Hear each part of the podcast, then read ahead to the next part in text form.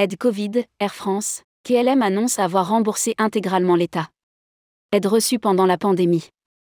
Air France KLM et Air France annoncent dans un communiqué de presse avoir remboursé les aides d'État reçues pendant la pandémie de Covid. Rédigé par Céline Imri le jeudi 20 avril 2023.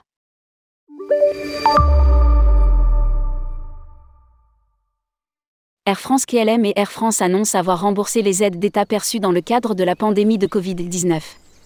Cette opération permet au groupe de sortir totalement de l'aide d'État à la recapitalisation octroyée lors de la crise du Covid-19 et des contraintes associées à cette aide, et ce sans qu'aucune modification de la structure du capital ne soit requise. Air France KLM a entièrement remboursé.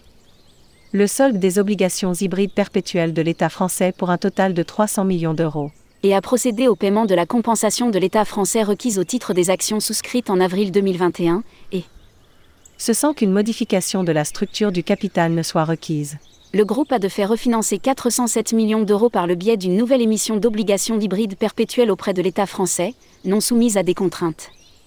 Pour rappel, cette décision a approuvé une aide compensatoire d'un montant maximum de 1,4 milliard d'euros à Air France pour compenser les dommages subis du fait du Covid-19 entre le 17 mars et le 30 juin 2020.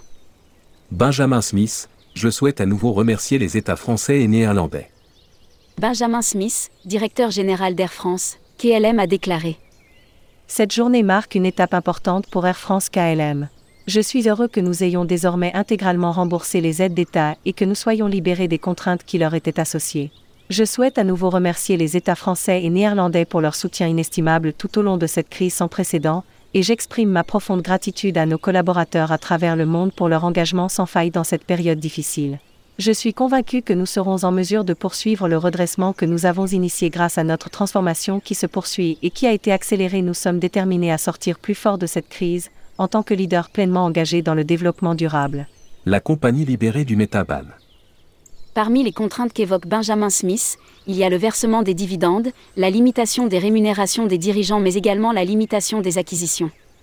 Avec les aides d'État, Air France KLM était sous la contrainte d'un métaban, mergé N d'acquisition, un empêchement de fusion et d'acquisition en français. La règle, dictée par Bruxelles, est simple, une compagnie aérienne ne peut prendre de prise de participation de plus de 10% dans une autre entreprise tant qu'elle n'a pas remboursé au moins 75% de ses aides directes. 75% de ses aides directes avaient été remboursées il y a un mois déjà. Le groupe avait déjà remboursé mi-mars le solde de 2,5 milliards d'euros de prêts bancaires garantis par l'État. À lire aussi, Metaban, cette règle qui bloque les investissements et empoisonne Air France KLM.